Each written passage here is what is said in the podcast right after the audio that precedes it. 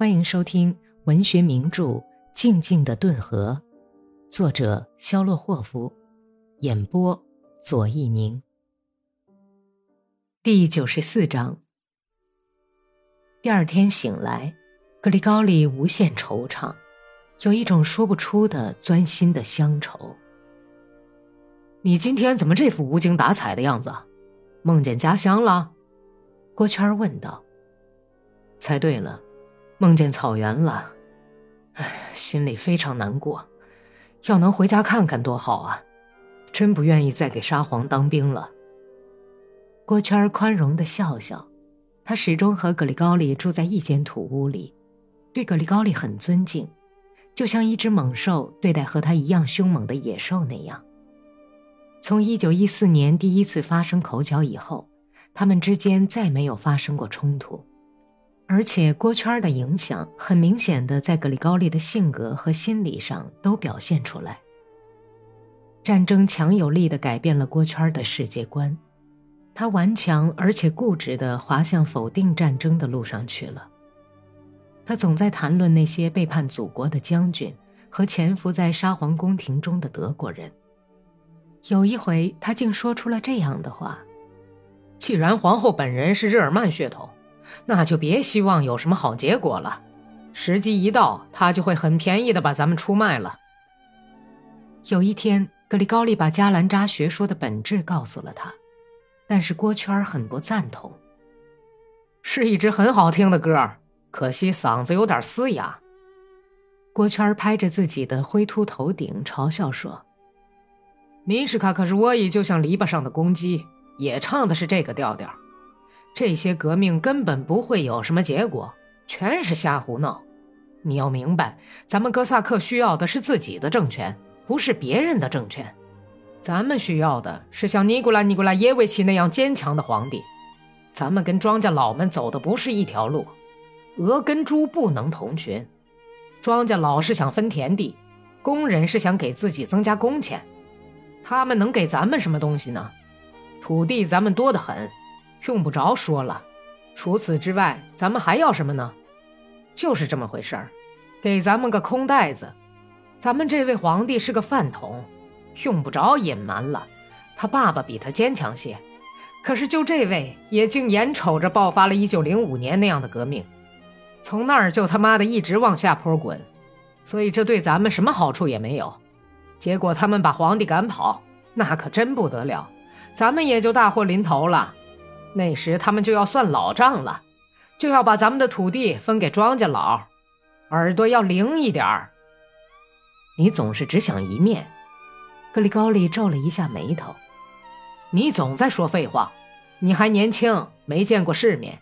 你等着吧，等你再吃些苦头，你就会明白谁对谁错了。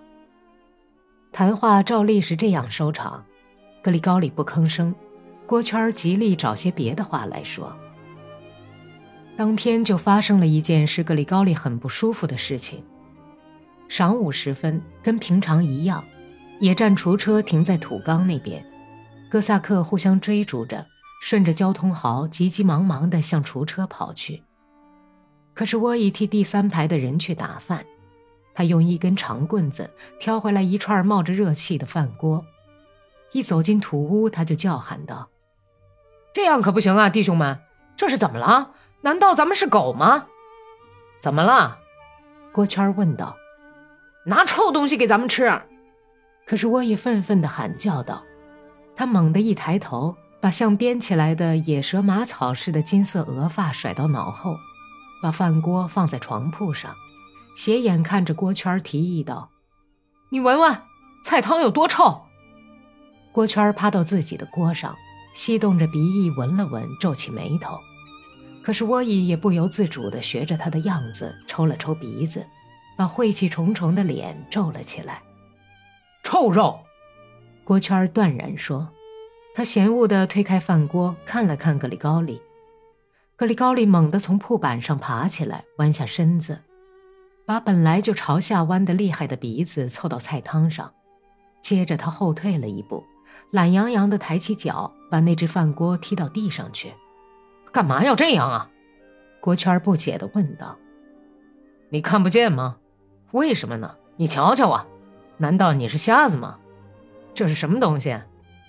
格里高利指着从脚底下向四面淌着的浑浊的菜汤说道：“哦哦，是是蛆呀！老娘啊，我竟没有看见！这伙食可真不赖，这不是菜汤，是面条啊！拿蛆当牛杂碎。”地上油晃晃的一滩菜汤里，一块像凝血似的红肉块旁边飘着一些深洁分明的白蛆。一个，两个，三个，四个，不知道为什么，可是沃伊小声的数着。一瞬间，大家都沉默不语。格里高利从牙齿缝里啐了一口唾沫，可是沃伊拔出刀来说道：“咱们立刻逮捕这些菜汤，押送到连长那儿去。”哦，说的对，郭圈称赞说。他忙活起来，从步枪上往下拧着刺刀，说道：“我们压着菜汤，格里高利，你应该跟着去，你去向连长报告。”郭圈和米什卡克什沃伊用刺刀抬着一满锅菜汤，马刀也拔出鞘了。格里高利跟在他们后面，一群从土屋里跑出来的哥萨克像灰绿色的波浪跟在他身后。顺着弯弯曲曲的战壕涌来，哎，什么事儿啊？是警报？也许是有关停战的事儿吧。得了吧，哪有这样的好事儿啊？你想停战了？不愿意吃干面包了？我们把有蛆的菜汤逮捕了。郭圈和可是沃伊在军官的土屋前面停下，格里高利哈着腰，左手拿着军帽走进狐狸洞去。别急，郭圈回头看着一个正在挤他的哥萨克，恶狠狠地呲了呲牙，叫道：“连长走出来，一面扣着军大衣，一面迷惑不解，略微有些惊慌地回头看看最后一个从土屋里走出来的格里高利。什么事啊，弟兄们？”连长向哥萨克们的头顶上扫了一眼，格里高利走到他面前，在一片寂静中回答道。我们押送犯人来了。什么犯人？就是这个。格里高利指着放在锅圈脚旁的汤锅说：“这就是犯人，请您闻闻吧，他们给您的哥萨克吃的什么东西？”格里高利的眉毛弯成了一个不等边的三角形，轻轻的颤抖了一下之后又舒展开来。连长疑问的注视着格里高利的面部表情。然后皱着眉头，把目光移到汤锅上。他们开始拿臭肉给我们吃了。米什卡可是窝一生气的喊道：“把军需中士给撤掉！”坏蛋，他们自己可吃饱了。魔鬼，他自己用牛腰子做菜汤。可是这些菜汤却有蛆呀！近处的几个人附和说。连长等到人声静下来以后，厉声说道：“肃静！现在不用说了，全都清楚了。今天我就撤换军需中士，我要指定一个委员会来调查他的工作情况。如果是肉的质量不好，就把他送到军法处去。”后面的人哄叫道。又是一阵叫嚷声浪，把连长的话压了下去。撤换军需中士的事是在行军途中办的。怒不可遏的哥萨克们逮捕和押送菜汤到连长那儿去的事件发生后，过了几个钟头，第十二团团部就接到了从前线上撤下来的命令，并按随着命令附来的行军路线图，以行军队形向罗马尼亚挺进。夜里，西伯利亚步兵来接替了哥萨克。团队在伦威奇镇检查了一下马匹，第二天早晨就用强行军的速度往罗马尼亚进发了。为了支援连打败仗的罗马尼亚人，调去了几个大的军团，这从行军第一天发生的一件事上就看得出来。头天晚上派到按行军路线图指定宿营村庄去的摄营员们，黄昏时都空手回来了。村子里已经住满了，也是向罗马尼亚边境挺进的步兵和炮兵。团队为了找到住处，被迫多走了八俄里，走了十七天。马匹由于缺乏饲料，都瘦弱不堪，在被战争破坏了的战线附近地带已经找不到饲料，老百姓有的跑到俄罗斯内地去了，有的藏到森林里去了。屋顶已经烧毁塌陷的茅屋，只剩下阴郁的黑墙。在旷无人迹的街道上，哥萨克们偶尔遇到一个愁眉苦脸、恐慌万状的居民。就连这个人，只要一看到穿军装的，就急忙躲藏起来。哥萨克们由于连续行军，都弄得疲惫不堪，冻得发僵。他们个个都为了自己，为了马匹，以及为了一切必须忍受的痛苦而火冒三丈。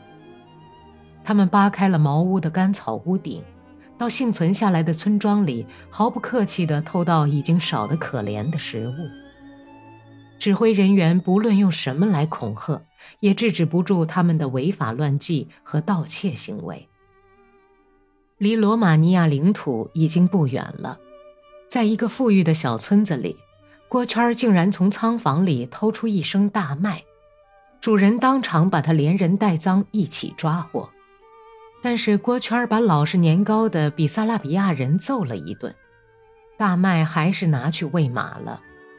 排长在拴马桩跟前找到了他。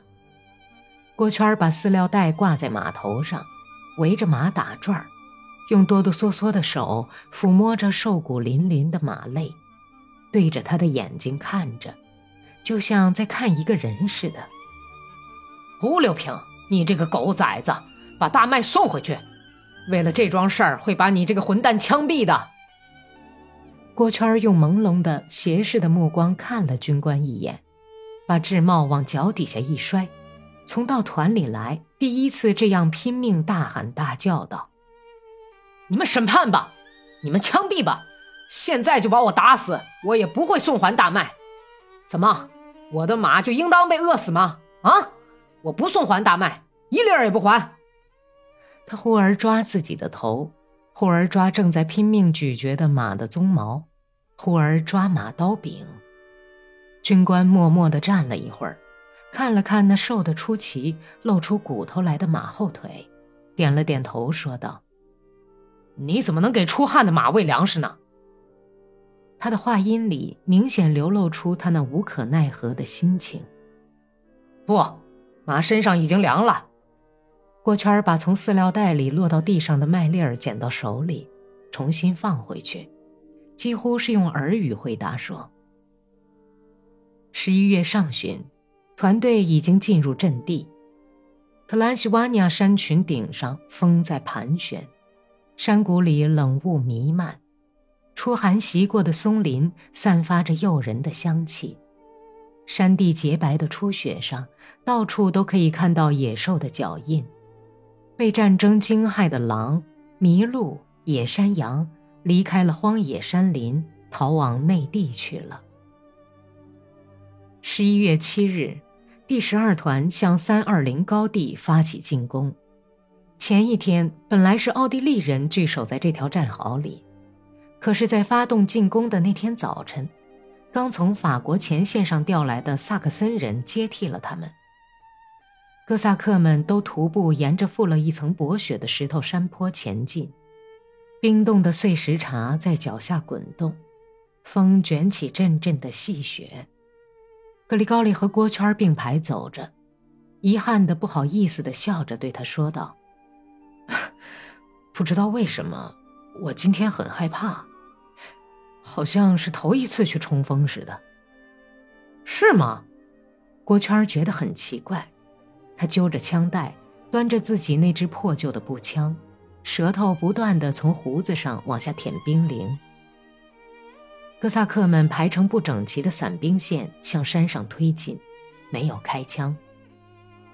敌人的战壕里死一般的沉寂，令人生畏。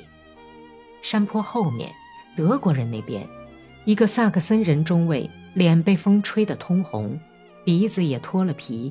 身子向后仰着，面带微笑，激愤地对士兵们喊叫道：“朋友们，咱们打穿蓝大衣的俄国佬已经不是第一次了，咱们也叫这些家伙们看看，跟咱们打仗会有什么好下场。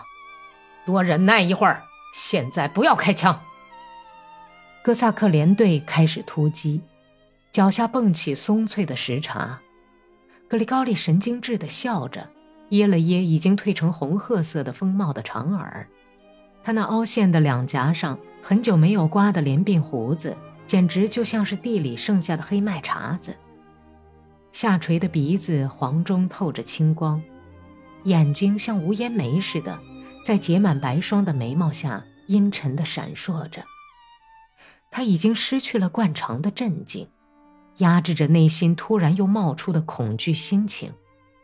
他眯缝着眼，用怀疑的目光打量着撒了一层雪花的灰白的战壕，对郭圈说道：“鸦雀无声，他们是放我们走近再打。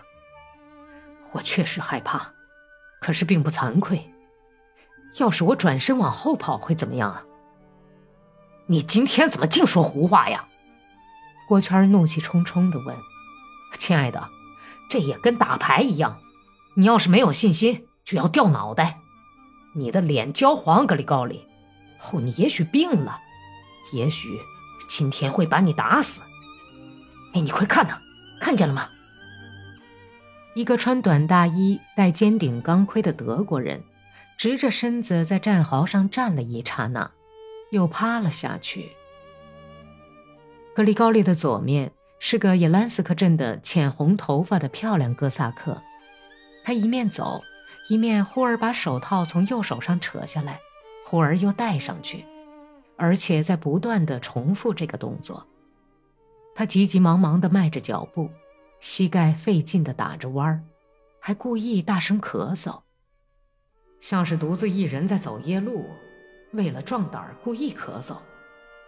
格里高利心里琢磨着这个人，这个哥萨克的左面可以看到满脸雀斑的下士马克萨耶夫的半边脸颊，再过去是叶梅利扬格罗舍夫，他牢牢地端着刺刀尖歪到一旁去的步枪。格里高利想起来，几天前叶梅利扬在行军路上，正是用这把刺刀。撬开仓房的锁，偷了罗马尼亚人一口袋玉米。可是沃伊米哈伊尔几乎与马克萨耶夫并肩走着，他拼命地抽烟，隔一会儿就醒醒鼻涕，在军大衣的左襟上擦擦手指头。我想喝水，马克萨耶夫说。